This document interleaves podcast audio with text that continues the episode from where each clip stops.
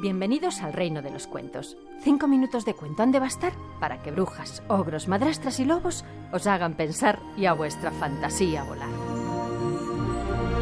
Hola chicos. En casa de la ogresa y su esposo el ogresco gresco cenan hoy un rico caldo de huesos. De huesos de su propio hijo. Solo que el ogresco gresco ni se lo imagina. Su mujer es feraz, incluso con sus propios hijos. Y como aquel hijito no le había salido malvado, sino muy apocado, lo había echado al caldero y había preparado un rico guiso que ahora cena el ogresco gresco. ¡Qué rico, mujer! ¡Ah, sírveme un poco más! Le pide y sorbe el guiso. Y cuanto más come, ¡qué rico! Más quiere y le vuelve a pedir más, más, sírveme otro poco más, que no pienso dejar nada. Dice, engullendo los huesos sin sospechar y añade con la boca llena, es como si estuviera comiéndome mis propios huesos. Y se ríe feraz y atronadoramente.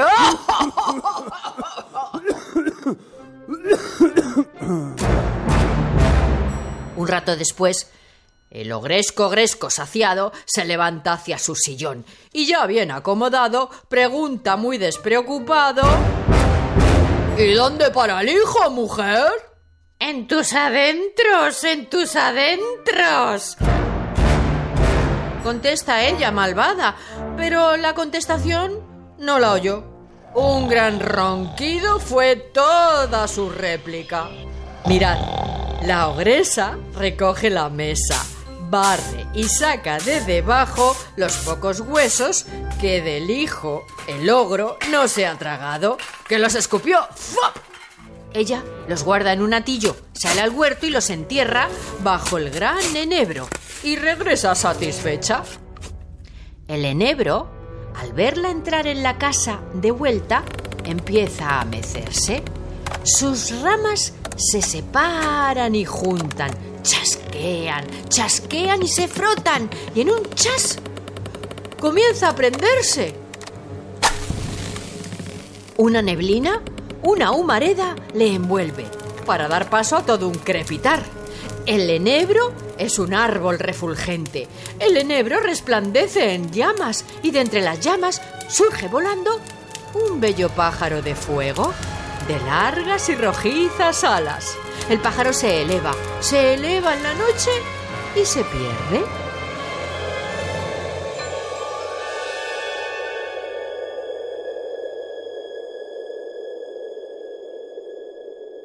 A la mañana siguiente, sobre la puerta del taller de un joyero, a la orilla del camino que lleva a la ciudad, se oye a un increíble pájaro cantar.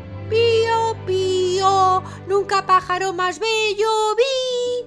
Repite el ave, asombrosa, sin cesar.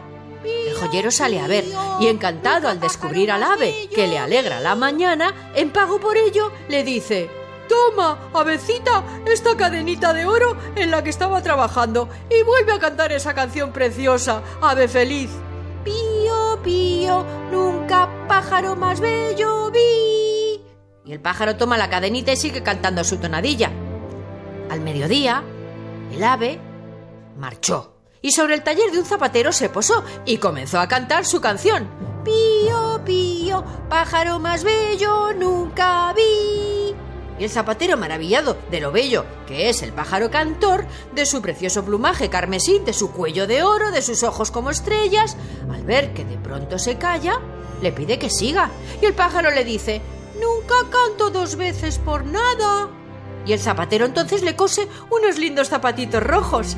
Y el ave, satisfecha, comienza a cantar, Pío, pío, pájaro más bello nunca vi y después sale volando hacia...